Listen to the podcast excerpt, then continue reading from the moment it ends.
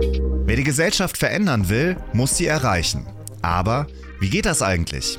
Und was muss sich ändern? In diesem Podcast sprechen wir über Ideen und Themen, die uns inspirieren und die etwas bewegen. Jede Staffel neu, mal mit Gästen im Dialog und mal ganz anders.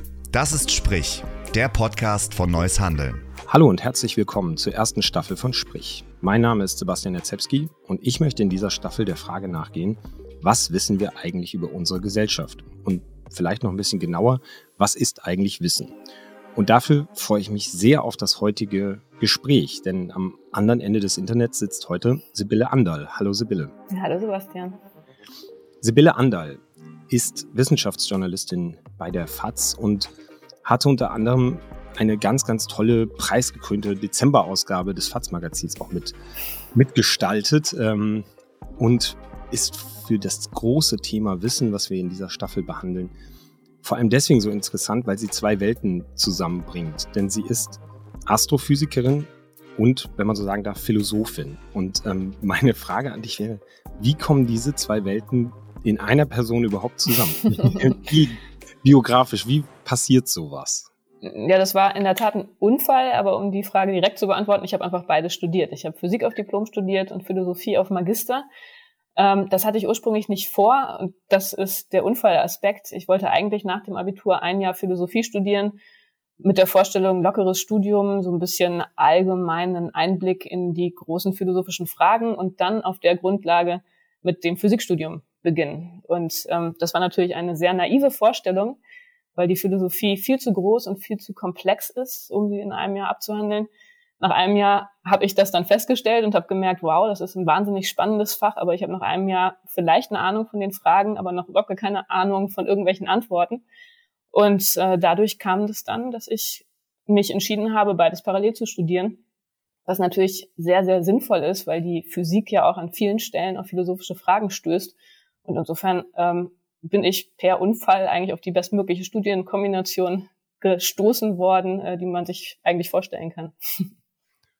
Was sind denn das für, also du sagst, dass, dass das eine bestmögliche Kombination ist. Ähm, woran machst du das fest? Also wo hast du ein Beispiel, wo das gut zusammenkommt? Hm. Naja, gerade in der modernen Physik kommt man ja immer wieder auf Fragen, wo es darum geht, ähm, über das Rechnen hinauszugehen. Also man kann die Dinge sehr gut rechnen, man bekommt Ergebnisse und dann ist die Frage, was machen wir da eigentlich und was bedeutet das?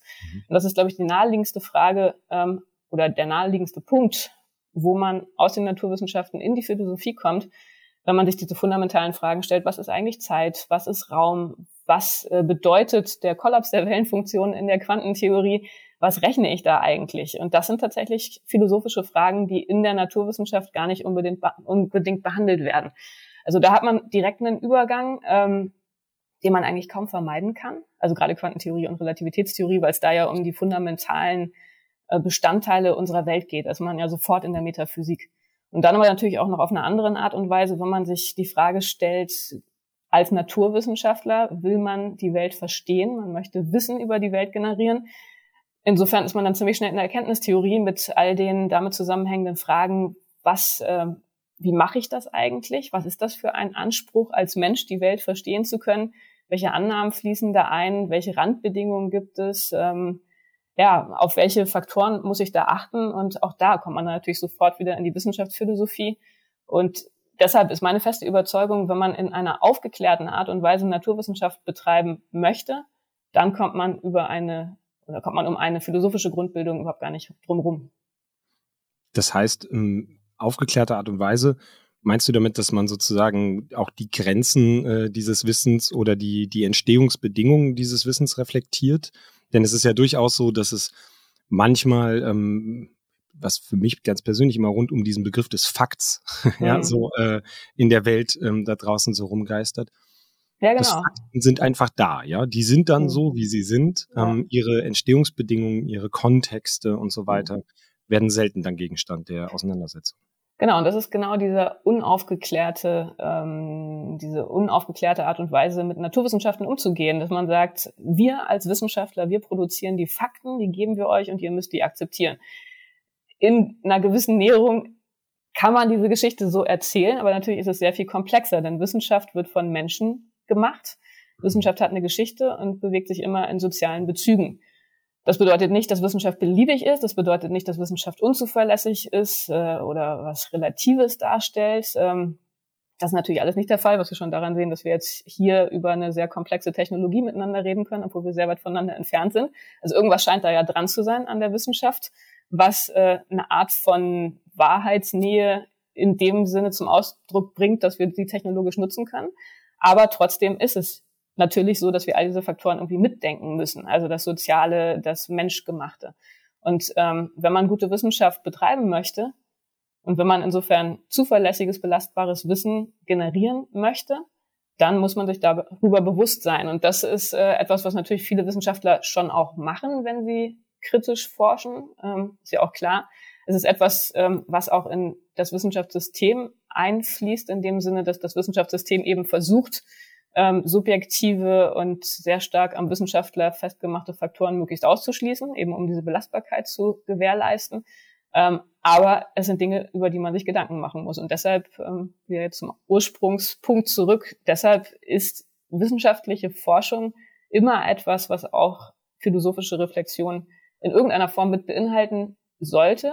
Das auch oft tut. Die Frage ist halt immer, inwiefern sich die Wissenschaftler dann auch dessen bewusst sind, dass die ähm, Wissenschaftsphilosophen da schon sehr gute Werkzeuge begrifflicher Art zur Verfügung stellen. Also dass sich Philosophen schon auch gute Gedanken machen, darüber, was Wissenschaftler machen und dass es im Grunde auch für die Wissenschaftler sehr nützlich sein kann. Und diese Nützlichkeit, die habe ich einfach während meines Studiums am eigenen Leib erfahren, äh, weil ich das unglaublich anregend fand, die Gedanken, die aus den aus der Philosophie, aber auch aus der Soziologie und natürlich auch aus der Wissenschaftsgeschichte mich äh, dabei beeinflusst haben, wie ich ähm, dann auch wiederum als Wissenschaftlerin, als Naturwissenschaftlerin gearbeitet habe.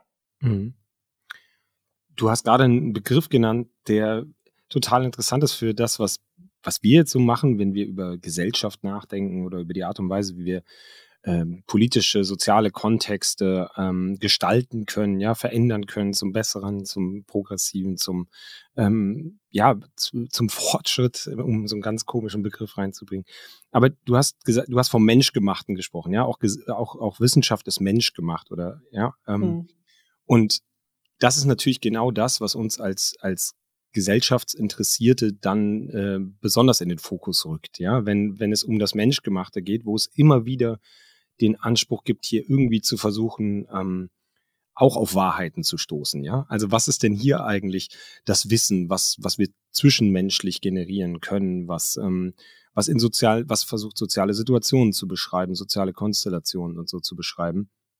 Und ich will mal so ein, ein Beispiel reinbringen, wo mich das besonders interessiert hat oder wo ich auch so ein, so ein, so ein Clash dieser beiden Wissensvorstellungen, also aus so einem klassisch naturwissenschaftlichen und aus vielleicht so einem, so einer Diffusität von Gesellschaft, ähm, ähm, ja, fasziniert hat. Das ist, äh, wenn wir über diese ganze Covid-Phase nachdenken, ja, ähm, in Naturwissenschaften wird Wissen über Experimente generiert. So ganz pauschal kann man das ja vielleicht mal so erstmal so stehen. Und Modelle.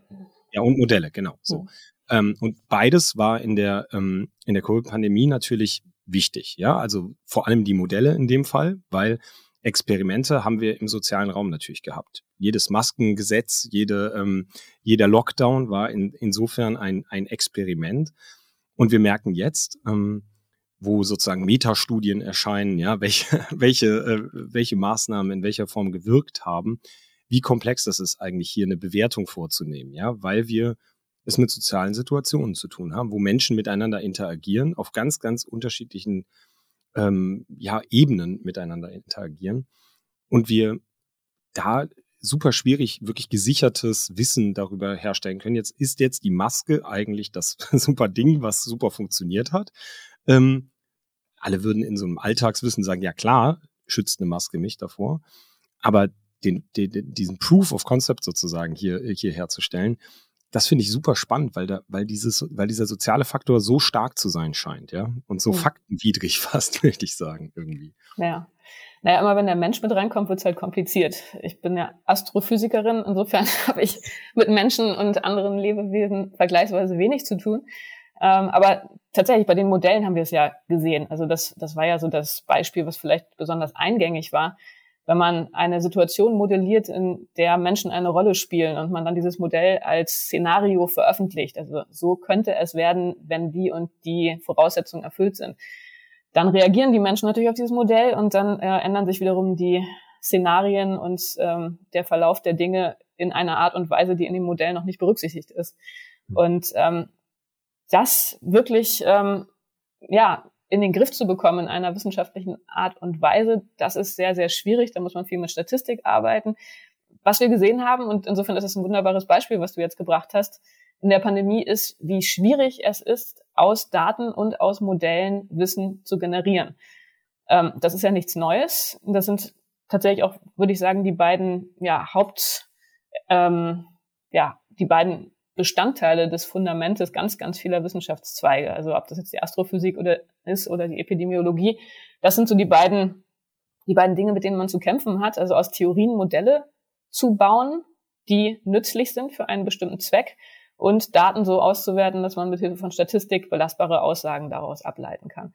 Und da glaube ich, hat die Öffentlichkeit einen ganz guten Einblick bekommen, ähm, dass es da ganz, ganz viel um Unsicherheiten geht und dass Unsicherheiten aber auch nicht unbedingt schlimm sein müssen, solange man gute Werkzeuge hat, mit diesen Unsicherheiten umzugehen. Und das ist ja in der Tat etwas, was Wissenschaftler ähm, ja fast hauptsächlich machen. Abschätzen von Unsicherheiten, sich überlegen, welche Konsequenzen bestimmte Annahmen haben. Das ist zwar absolut unbefriedigend, wenn man eine konkrete Antwort haben will, aber so ist es immer in unserer komplexen Welt. Und wie gesagt, wenn Menschen dann noch mit reinkommen, dann werden die Unsicherheiten noch größer und dann wird es noch komplexer. Ähm, insofern ist meine Hoffnung, dass wir da in der Pandemie einiges gelernt haben über die ganz grundlegenden Methoden der Natur- und auch Sozialwissenschaften, die dann auch äh, in der nächsten Runde noch für den Klimawandel natürlich eine wichtige Rolle spielen, weil wir da wieder genau die gleiche ähm, Konstellation in der Erzeugung von Wissen vor uns haben. Was ich total interessant nochmal finde bei dem, was du, du hast es in deinem Eingangspart ähm, gesagt und du hast es jetzt gerade auch nochmal gesagt, dass es ja das zentrale Moment eigentlich ist, dass man aus Daten und äh, ja, oder aus, aus Theorien Modelle bauen muss und kann, ne, um Wissen zu generieren.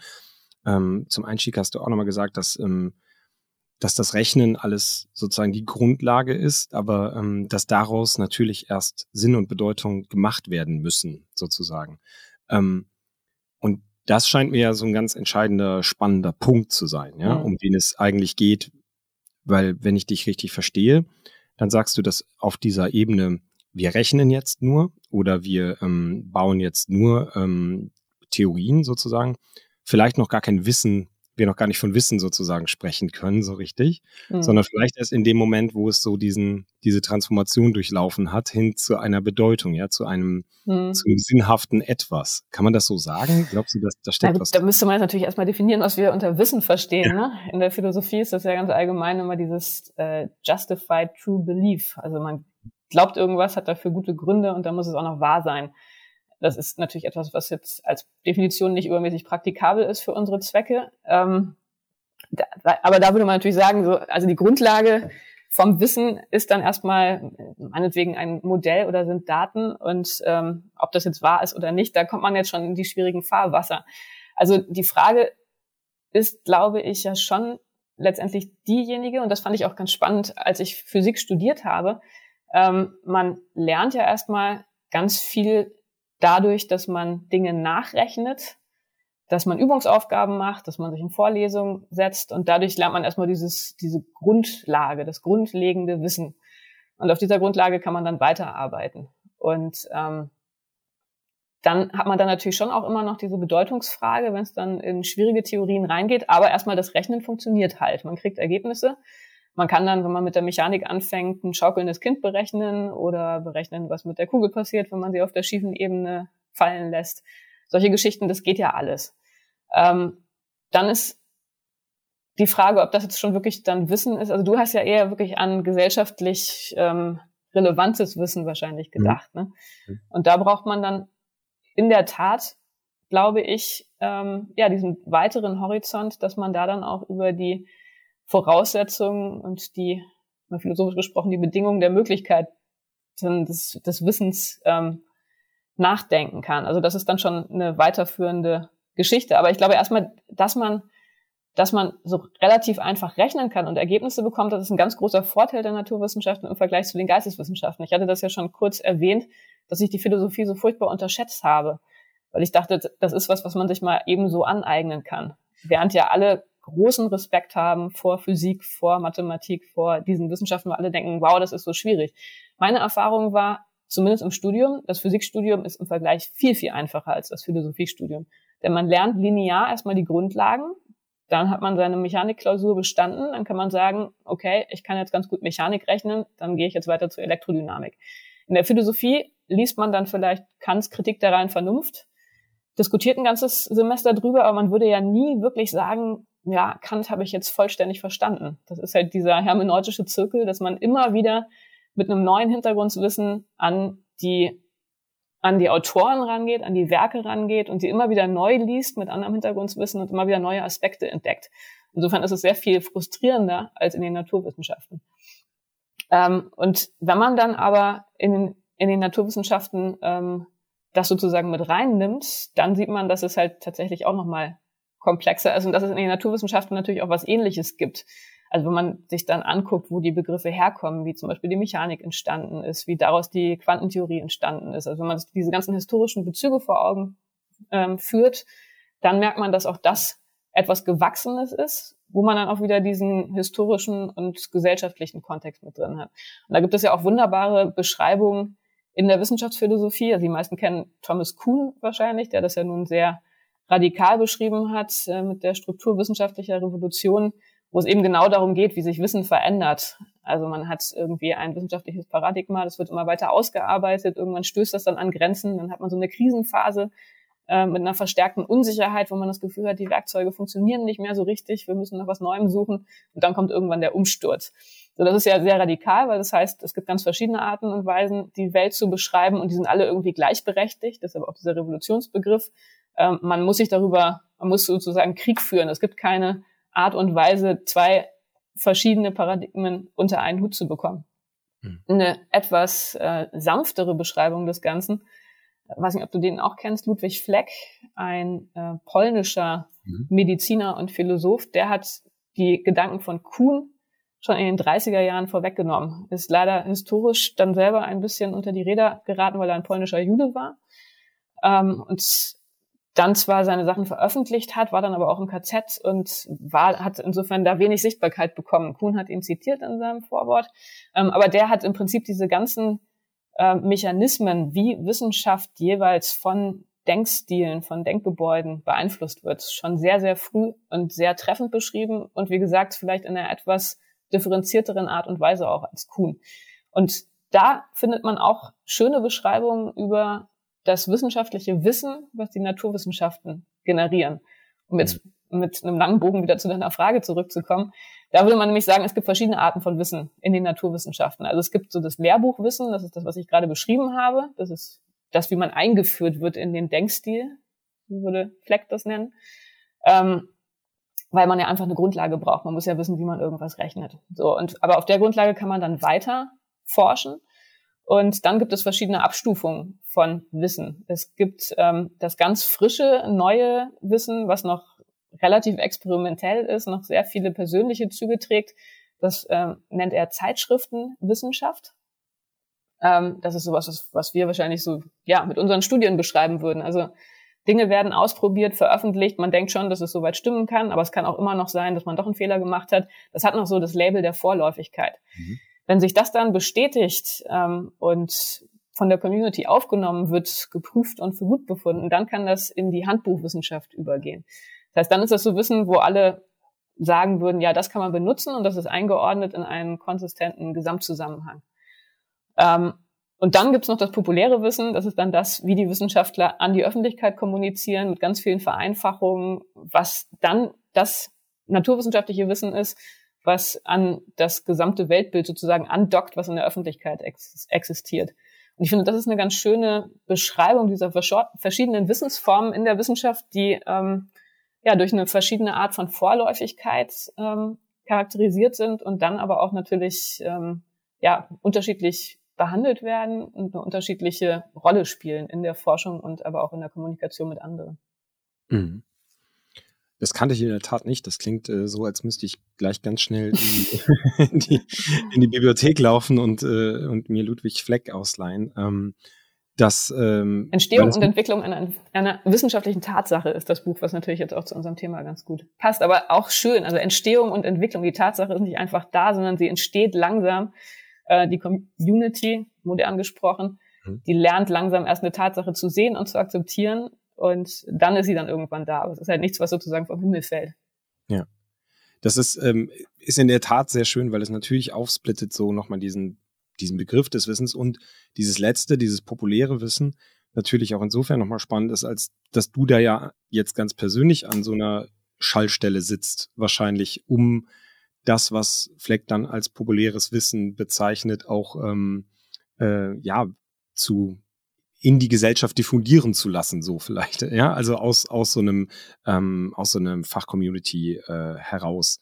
Ähm, du bist ja letztlich als Wissenschaftsjournalistin ähm, irgendwie immer so eine Form von Übersetzerin. Ja, du musst eine, du musst ja wissen, was aus einem Fachkontext heraus entstanden ist und auch mit Fachtermina agiert, mit Fachbezügen ähm, funktioniert und auch sozusagen in einem Fachkontext dann entstanden ist, ähm, überführen in, in einen Raum, wo Menschen eben vielleicht nicht diese Voraussetzungen mitbringen. Ja, also, also die, wo, wo andere Rezeptions äh, äh, irgendwie da ist für dieses Wissen. So, ähm, hast du da zentrale Herausforderungen, die, die, an die du immer wieder stößt? Also gibt es zum Beispiel Begriffe, Theoreme oder Sachen, die man einfach nicht übersetzen kann, so, ja, oder wo es, wo es total schwer fällt, die zu übersetzen oder zu, ähm, ja, abzusoften oder wie auch immer man es jetzt be ähm, beschreiben möchte? Oder sagst du, nee, das ist eigentlich, ähm, eigentlich alles sehr ähnlich, es ist nur anstrengend. Hm. Aber anstrengend ist es eigentlich nicht. Ich finde, das ist eine schöne Herausforderung, die ähm, mich interessanterweise auch sehr an meine eigene Forschung erinnert. Das ist jetzt vielleicht so eine kleine Randbemerkung, aber als, als Astrophysikerin habe ich auch Modelle entwickelt und da ging es auch immer darum, die Komplexität der Welt in ein einfaches Modell zu überführen. Und zwar in einer Art und Weise, dass das Modell trotzdem noch funktioniert und zutreffende Aussagen über das Komplexe in der Welt liefern kann. Und letztendlich ist das, was ich jetzt im Wissenschaftsjournalismus Journalismus mache, sehr ähnlich. Ich habe irgendeine komplexe Gegebenheit in der Wissenschaft und äh, muss gucken, dass ich ein einfaches Modell finde, ein Beispiel, eine ja, Veranschaulichung, wie ich das Ganze kommunizieren kann. Und das sollte aber trotzdem natürlich noch stimmen und nicht grob verfälschen. So, also insofern sind das, glaube ich, ähnliche ähm, es ist eine ähnliche Expertise, die man da braucht. Und das ist jedes Mal wieder eine schöne Herausforderung zu gucken, funktioniert es oder funktioniert es nicht. Was es so schwierig macht, ist, dass es natürlich hochgradig zielgruppenabhängig ist. Mhm. Wenn ich für die FAZ äh, im Print einen Artikel schreibe, dann weiß ich, da habe ich viele Professoren und Akademiker unter den Lesern, die werden gerne gefordert. Also da kann ich dann auch gerne mal ein bisschen mehr ins Detail gehen. Online habe ich da dann schon weniger eine weniger klare ein, äh, eine weniger klare Vorstellung, wer diese Artikel liest und muss da dann vielleicht ja die Artikel ein bisschen anders aufziehen, ähm, dass da auch für alle irgendwas dabei ist. So, das macht es natürlich schwierig. Wenn man dann Fernsehen macht, ist es nochmal eine andere Geschichte. Da muss es dann ja noch schneller, bildstärker und einfacher sein. Ähm, das ist auf jeden Fall eine Herausforderung.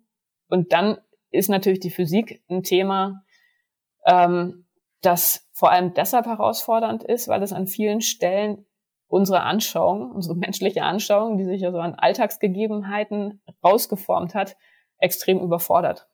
Mhm. Und da gibt es Themen, da gibt es einfach keine richtig guten Bilder. Also wenn man sich jetzt zum Beispiel die Quantentheorie anguckt, mhm. Welle-Teilchen-Dualismus oder der Nobelpreis, äh, den wir gerade hatten, wo es um die Verschränkung geht. Da kann man dann versuchen, das irgendwie mit Tennisbällen oder irgendwelchen anderen Dingen, ich glaube Socken, verschiedenfarbige Socken, das war das Beispiel, das bei der Nobelpreisvergabe ge gewählt wurde, kann man versuchen, das damit zu erklären, aber das bleibt halt immer unbefriedigend. Und das ist so eine Erfahrung, ähm, die man wahrscheinlich wirklich nur hat, wenn man es dann mal selber studiert und gerechnet hat, dass man dann, wenn man es rechnet, wenn man es mathematisch einmal durchdrungen hat, verstehen kann, eine Art von Anschauung hat, die man aber nicht sprachlich umsetzen kann. Und das ist natürlich eine interessante ein interessanter Befund erstmal, was das genau heißt. Aber egal, ob es jetzt Relativitätstheorie ist oder Quantentheorie, ähm, wenn man es rechnet, dann hat man ein anderes Verständnis als das, was man jemals populär hm. transferieren kann.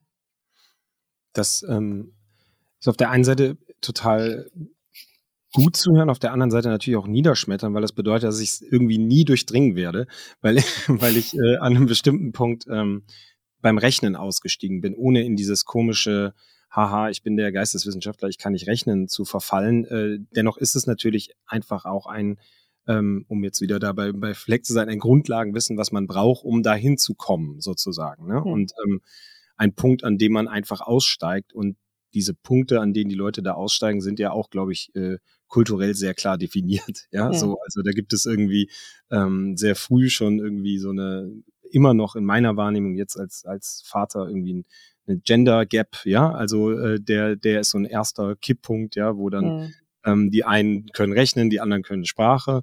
Äh, dann gibt es irgendwann eine, eine weiterführende Schule, an denen an der es dann irgendwie cooler ist, das eine zu können oder das andere oder so. Ne? Also es gibt ja solche kulturell geprägten mhm. ähm, Dinge, an denen, an denen dann ja diese beiden parallel existierenden ja. Sprachen, ja, oder äh, parallel existierenden Versuche, Welt zu begreifen, nämlich auf der einen Seite diese Welt der, der Worte und auf der anderen Seite die Welt der, der, der, der, der Nummern, ja, der Zahlen, ähm, indem die so getrennt werden, ja. Ja, das ist schon frustrierend. Ne? CP Snow 59 ist ja schon eine Weile her mit seinen zwei Kulturen. Wenn man den Aufsatz heute noch liest, würde man sagen, ja, so völlig stark geändert hat sich das nicht. Also in der Tat, es gibt diese zwei Communities ähm, und die sind auch in ihrem Denken völlig anders. Also er hat, hatte ja da zum Beispiel beschrieben, so diese die Frage, in welche Richtung man eher schaut. Also die Naturwissenschaftler, die so optimistisch in die Zukunft schauen und sich denken, ach, wir kriegen da schon tolle neue Technologie und die Probleme werden wir schon irgendwie in den Griff bekommen. Und die Geisteswissenschaftler, die wissen, wie schwer sich die Individuen tun und wie schwierig der Mensch ist und ach, früher war alles besser und eigentlich wollen wir gar nicht in die Zukunft schauen. So ein bisschen gibt's das ja tatsächlich immer noch. Also wenn man so mit Feuilletonisten zu tun hat, ähm, das ist nicht, was, was Lars Weißbrot erzählt hat. Der ist ja nun auch eher einer, der in die Zukunft schaut, ähm, der ja eher dafür steht, diese beiden Gruppen zusammenzuführen. Aber so ein bisschen gibt's das tatsächlich immer noch und das ist natürlich sehr schade, weil die großen Herausforderungen, die vor uns stehen, beide Sichtweisen brauchen. Also wir können natürlich die großen Herausforderungen überhaupt nicht angehen, ohne dass wir uns auf unser Erbe besinnen und wissen, wo wir herkommen und was uns als Menschen ausmacht. Aber gleichzeitig können wir uns auch eine Technikfeindlichkeit einfach nicht leisten ja. vor dem Hintergrund der großen Probleme, die wir lösen müssen. Ja, also ich finde das genau, genau den Punkt, den du, äh, den du jetzt rausgegriffen hast, weil es ist, das, das ist ja auch bei in meiner Heimatwissenschaft, wie bei den Politikwissenschaftlern so, da, da unterscheidet man dann in Quantis und Qualis, die, ähm, wo es ganze ähm, ja, Zerrüttungen quer durch die Fachgemeinschaft gibt, ja, wo es um natürlich dann um Mittel und äh, um Lehrstühle und so weiter geht, aber wo ähm, ja, wo es auch einfach ein, einen fehlenden Kontaktpunkt manchmal gibt. Ja, man sagt, die einen machen das, die anderen machen das. Und jetzt ganz persönlich als jemand, der, der dann versucht hat, ähm, Erzählungen zu erforschen da draußen im Diskurs, was mir immer gefehlt hat, aber auch durch die Mittel, die gefehlt haben, ist ein Startpunkt, der eigentlich äh, zwingend hätte quantitativ sein müssen. Ja, also indem man Corpora, Textcorpora oder sowas definiert erstmal, so haben wir immer, ähm, wenn man da alleine so vor sich hin forscht, am, am Text oder am Diskurs, dann ist man ja immer zurückgeworfen darauf, irgendwie dann illustrativ zu arbeiten, ja, und mhm. bestimmte Dinge herauszugreifen, die für etwas stehen könnten. Aber ähm, eigentlich haben wir immer gesagt, wenn man mal das große Sonder den Sonderforschungsbereich hätte, der zu Narrativen arbeitet, dann muss das zwingend sein, dass mhm. man hier genau Welten zusammenbringt, weil eben diese, und da sind wir wieder bei diesem Punkt, den du gesagt hast, das Rechnen so wichtig ist als Ausgangspunkt, um dann Bedeutung nochmal anders verstehen zu können. Also genau dieses, dieses Big Scale, den du halt schaffst, nur indem du auch große Zahlen bewegst, ja. Also den schaffst du nicht zwingend nur, nur über Wörter. Ja? Genau, aber andersrum, jetzt, um jetzt nochmal die Qualis ja. stark zu machen, ähm, ist das natürlich auch eine Gefahr, wenn man zu großen Respekt hat vor den Zahlen und vor den großen mhm. Datenmengen, dass man dann gar nicht mehr richtig nachdenkt, was man da eigentlich überhaupt macht. Und insofern braucht man dann auch wirklich immer diesen klaren Blick von außen, dass man nochmal einen Schritt zurücktritt und sich überlegt, der Algorithmus, den ich da jetzt reingespeist habe, das ist zwar schön, dass der irgendwas ausspuckt und dass es vielleicht auch in mein eigenes Forschungsnarrativ reinpasst, aber ist es dann wirklich genau das, was ich eigentlich auch ähm, finden wollte? Das mhm. ist sowas, wo ich häufig den Eindruck habe, gerade bei diesen großen Big Data Geschichten, dass da so eine Verliebtheit in Richtung der Zahlen existiert, dass dann manchmal methodisch nicht mehr so richtig gründlich nachgedacht wird. Und auch das zeigt ja wieder, man braucht einfach beide Sichtweisen und man muss immer kritisch hinterfragen, was man da macht, wonach man überhaupt sucht und ob die eigenen Werkzeuge dafür überhaupt geeignet sind. Und das, um auch nochmal an deine vorletzte Frage nochmal äh, noch eine Ergänzung anzuschließen, das ist, glaube ich, auch was, was im Wissenschaftsjournalismus wichtig ist. Es geht nicht nur darum, Dinge einfach zu erklären, was die Wissenschaftler machen, sondern es geht einfach auch immer ganz stark darum, die Methoden zu verdeutlichen. Also nicht nur, was finden sie raus, sondern wie finden die Wissenschaftler es raus. Und das ist auch was, was wir ja in der Pandemie gesehen haben. Das ist ganz, ganz wichtig, um Vertrauen aufzubauen. Denn das ist ja dann auch noch ein weiteres Problem in dem Kontext. Ähm, wenn man so großen Respekt hat vor dieser fremdartigen Welt der Naturwissenschaften, dann ähm, kann das im besten Fall Vertrauen und Respekt äh, bedeuten. Aber es kann natürlich auch die gegenteilige Reaktion eintreten, dass man sagt, die machen da irgendwie ihr Geheimzeugs und mir kommt das alles komisch vor und warum sollten wir denen eigentlich glauben? Das ist doch irgendwie alles nichts. Also man muss schon immer wieder dann auch mitteilen, warum Wissenschaftler so arbeiten, wie sie arbeiten. Und dann ähm, muss man auch die Offenheit haben, über Unsicherheiten zu reden und über Faktoren zu reden, die das objektive Ideal der Wissenschaften gefährden können. Also ganz konkret über Interessenkonflikte, über Probleme im Wissenschaftssystem. Das gibt es ja alles. Mhm. Und das sind alles Dinge, die dieses, das hast du mir irgendwie den Narrativflow ins Ohr gesetzt, aber das, dass das Narrativ von der Wissenschaft als objektiver Faktenfabrik ähm, potenziell gefährdet. Also insofern muss man da offensiv und offen kommunizieren und sagen, natürlich, es gibt an vielen Stellen Gefahren, die die Zuverlässigkeit von Wissenschaft bedrohen. Aber es gibt gleichzeitig im Wissenschaftssystem auch viele Methoden und viele Überlegungen, wie man dem entgegenarbeiten kann und wie man sicherstellen kann, dass die Naturwissenschaften trotzdem nach wie vor belastbar sind und dass sie Wissenschaft machen, der man auch vertrauen kann. Mhm. Jetzt habe ich, das, das knüpft da an, auch wenn ich jetzt ein bisschen ausführen muss, warum ich glaube, dass es da anknüpft, weil diese, diese Verlässlichkeit, Vertraulich, also ne, Vertrauenswürdigkeit von Wissenschaft ähm, hängt genau wie du sagst ja an, an einer ähm, konsistenten Methodik, ja, dass man halt sagt hier, ähm, wir behaupten das nicht nur, ja, um es mal so zu sagen, ja, sondern wir haben das geprüft, so, ja, ähm, und zwar mit Hilfe unserer ganz vielfältigen Methoden, so. Ähm, jetzt habe ich in dem tollen äh, FATS äh, Dezember FATS Magazin äh, aus dem Dezember gelesen, da steht vorne ähm, zur Einleitung neben deinem Foto ähm, dass du jetzt ähm, mit den neuen Bildern des James Webb Teleskops äh, ganz anders auf den wie so schön als Sternenembryo L1527 äh, geschaut hast, ja, mhm. und ihn kaum wiedererkannt hast, irgendwie so, also paraphrasiert steht das da so, ja. Ähm, was ich mich dabei gefragt habe, als ich das gelesen habe, dachte ich so, ah geil, das ist ja, da kann man ja voll ansetzen, weil ist es dann nur bessere Technik, ja, die man irgendwie, die irgendwie dann das Wissen, also die schon wieder hm. plötzlich darauf einwirkt auf dieses Wissen und was natürlich dann, um jetzt den Rückbezug dazu zu machen, auch eine Auswirkung hat auf die Frage, ja, ist das denn überhaupt alles wahr und stimmt das denn überhaupt, was die da so machen?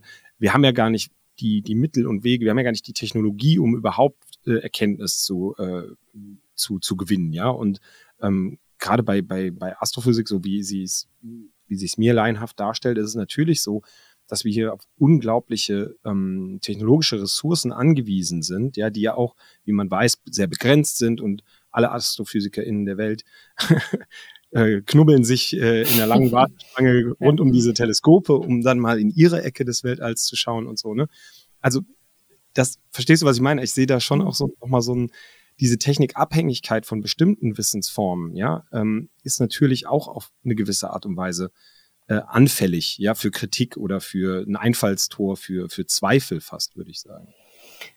In dem Sinne, dass man der Technologie nicht so richtig vertraut oder dass man sagt, wenn wir noch mehr Geld und bessere Technologien hätten, würden wir vielleicht was ganz anderes rausfinden? Ja, in beide Richtungen, glaube ich. Also hm. ich glaube, ähm, das ist ja genau, genau in beide Richtungen. Also das eine sagt, ähm, naja, das, was ihr rausfindet, man würde das jetzt mit viel mehr Technik noch ganz anderes vielleicht rausfinden. Und auf der anderen Seite, indem man damit legitimiert zu sagen, okay, wir müssen nur ganz viel mehr Technik haben, um, um da noch besser hinzuschauen. Ne? Also in, mhm. in beide Richtungen. Oder glaubst du, dass, dass so eine, so eine Astrophysik gar nicht da so, ähm, oder jetzt speziell die Astrophysik gar nicht so technikabhängig ist, wie ja. sich jetzt ja, die Astrophysik ist total technologiegetrieben. also da gibt es sogar auch, ja, Studie ist vielleicht ein bisschen hochgegriffen. Ein Kollege hatte sich mal die Mühe gemacht zu schauen, äh, wie große Durchbrüche mit der Einführung neuer Beobachtungstechnologien korreliert ja. ist. Und in der Tat ist das über die vergangenen 100 Jahre immer so. Es wurde dann irgendwie ein neues großes Teleskop in einem neuen Wellenlängenbereich eingeführt und sofort hat man danach neue Entdeckungen gemacht. Ja. Also in der Astrophysik, das ist eigentlich der, das Beispiel, wahrscheinlich neben der Teilchenphysik, für eine technologiegetriebene Wissenschaft. Ähm, und insofern ist es schon so, dass man jedes Mal auch wieder einen neuen Blick auf den Kosmos bekommt. In der Astrophysik ist es ja auch deshalb so, denn wenn man äh, bei anderen Wellenlängenbereichen guckt, sehen die Dinge völlig anders aus. Mhm. Also äh, wenn wir mit unseren Augen das Universum angucken, dann kennen wir das ja so halbwegs. Das ist auch das, was Hubble uns an den schönen Bildern, an schönen Bildern geschickt hat. Aber wenn wir mit einem Röntgenteleskop draufschauen, dann sehen wir zum Beispiel das heiße Universum. Da sehen wir dann schwarze Löcher, die äh, Gas schlucken, solche Geschichten oder irgendwelche massiven äh, Stoßwellen. Die würde man auch bei Röntgenwellenlängen zum Beispiel sehen. Wenn wir bei Radiowellenlängen gucken, haben wir das kalte Universum. Also insofern sieht es dann jeweils anders aus, je nachdem, wie wir gucken. Und mhm. das war auch, ähm, also damit äh, L 1527 war es so, dass da einfach die, die Detailauflösung so hoch war, dass ich da wirklich überrascht war, weil das viel, viel höher war als alles, was ich vorher aus mhm. meinen Daten rausgefunden habe. Ähm, aber deine Frage mit dem Vertrauen und der Technologie ist natürlich eine spannende Geschichte.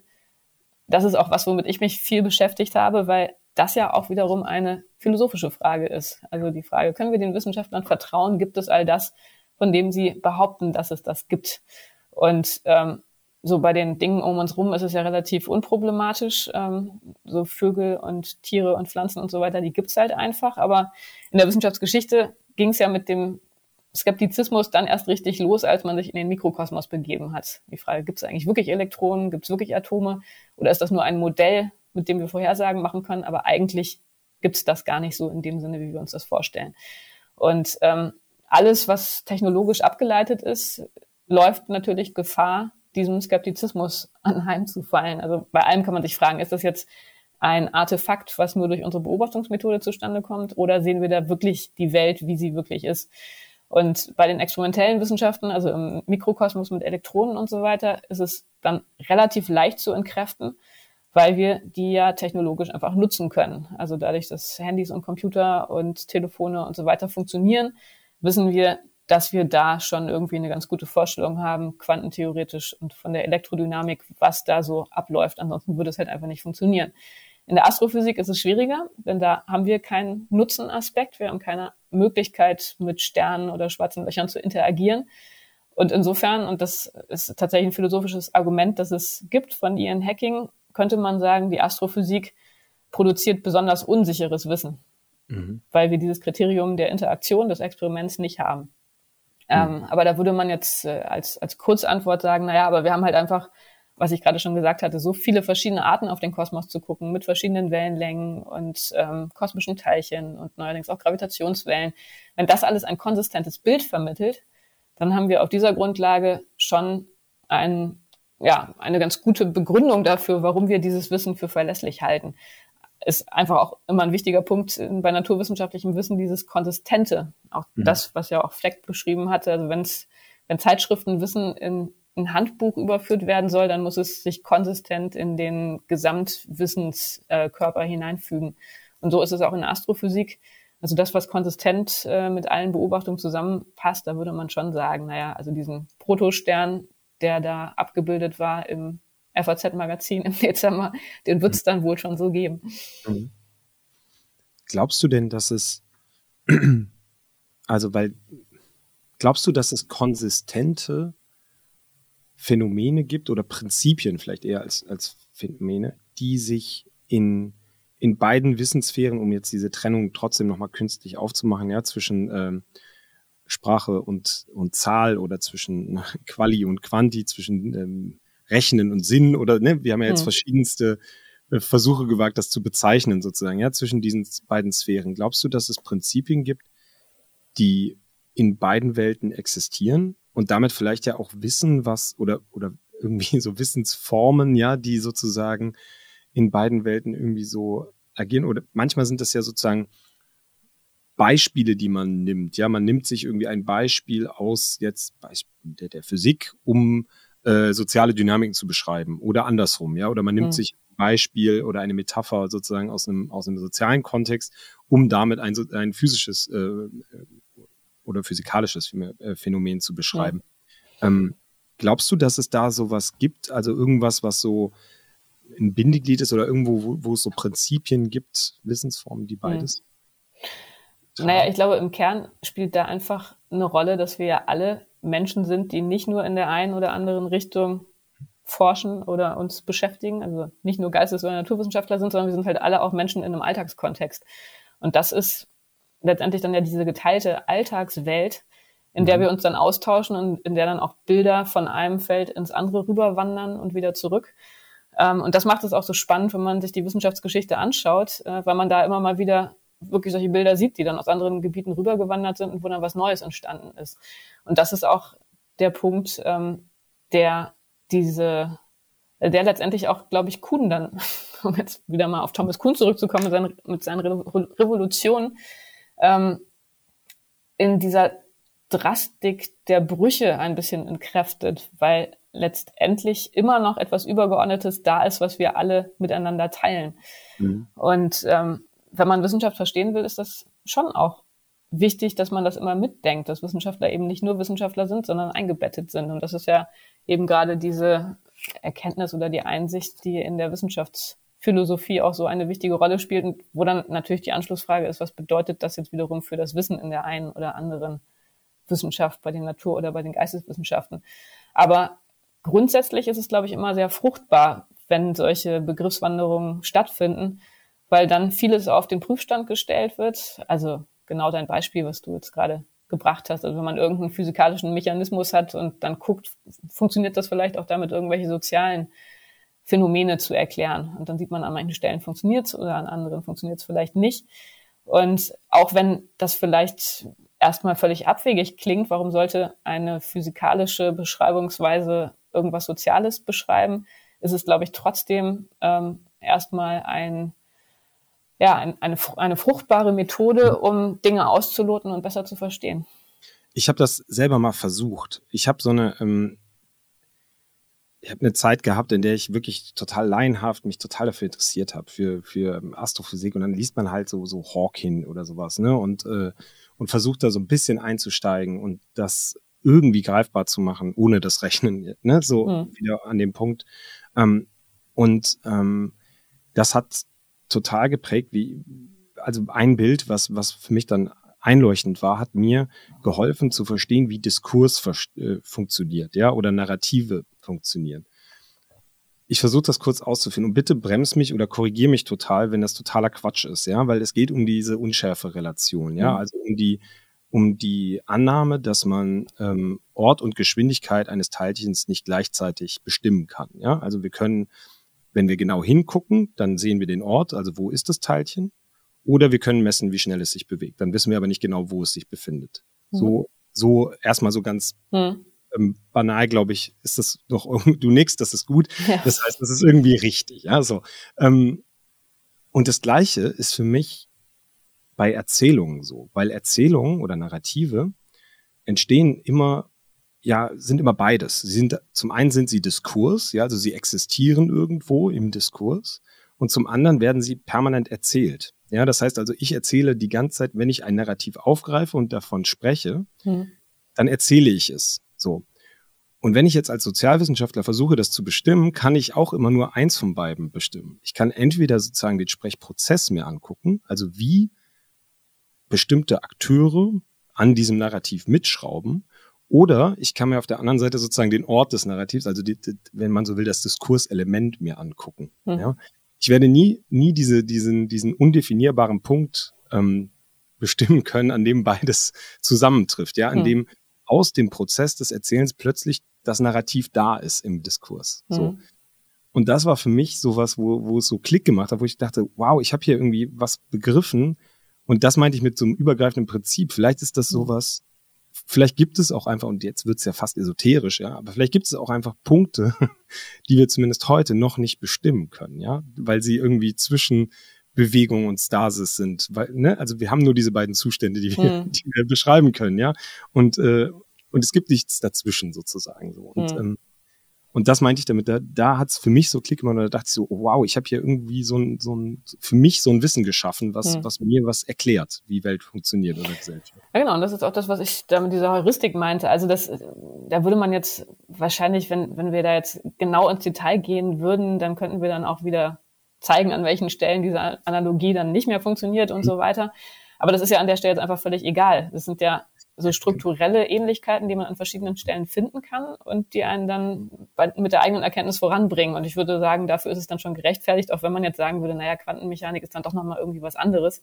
Ja. Ähm, aber ich finde, da muss man auch maximal tolerant sein. Also das ist ja auch so ein Fehler, was dann, ja. den man immer mal wieder findet bei Fachwissenschaftlern, egal von welcher Art, dass die dann so viel Angst haben, dass sie ihre eigene Expertise in Mitleidenschaft gezogen wird, wenn sie sich mal so ein bisschen aus der eigenen Komfortzone rausbewegen. Ähm, ich glaube, da müssen wir auch an der Stelle alle viel offener werden, uns noch besser zuhören. Und also gerade was die Naturwissenschaften angeht, natürlich, das ist alles wahnsinnig kompliziert und man kann da ganz viel falsch machen und so weiter, aber es gibt auch in dem Sinne ja keine doofen Fragen oder so. Das ist halt einfach alles, ähm, ich, witzigerweise habe ich mich darüber auch neulich gerade mit einem Kollegen unterhalten. Die einfachen Fragen sind meistens die, die dann ja deshalb am schwierigsten zu beantworten sind, weil es die sind, an denen man als Wissenschaftler am wenigsten forscht. Mhm. Ähm, das sind so diese Dinge, die man auch implizit dann so mitnimmt. Aber gerade die Deutungsfragen, was bedeutet das denn eigentlich? Was war vor dem Urknall? Was bedeutet das, dass der Raum sich überall ausdehnt? Das wird in der Wissenschaft wenig diskutiert, weil es einfach vorausgesetzt wird, dass das schon jeder irgendwie versteht. Und insofern würde ich denken, dass man da als Wissenschaftler schon auch sehr viel lernen kann, wenn man sich äh, in die freie Diskussion begibt und das eigene Verständnis und das Verständnis der anderen im Dialog immer wieder neu austestet.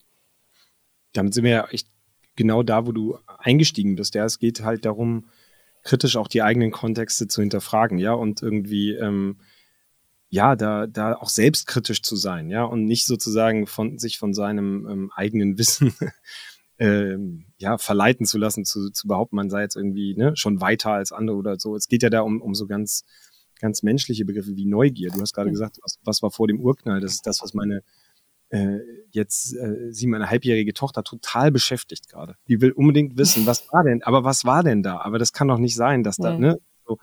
Und also zu wünschen wäre ja, dass, dass genau so eine, ähm, so eine Neugier, so eine Offenheit auch für die Lösungsansätze ja, die, die ja Neugier mit sich bringt, dass das halt so was ist, was in der Verhandlung von Wissen ähm, viel, viel häufiger der Fall ist. Aber ja. natürlich haben wir in der Gesellschaft einfach die Situation, dass dann unterschiedliche Schulen, unterschiedliche Paradigmen auch vermachtet sind. Ja, also auch das hast du ja eingangs gesagt. Das sind ja das, was wir jetzt noch sehr wertfrei als Kontext beschrieben haben.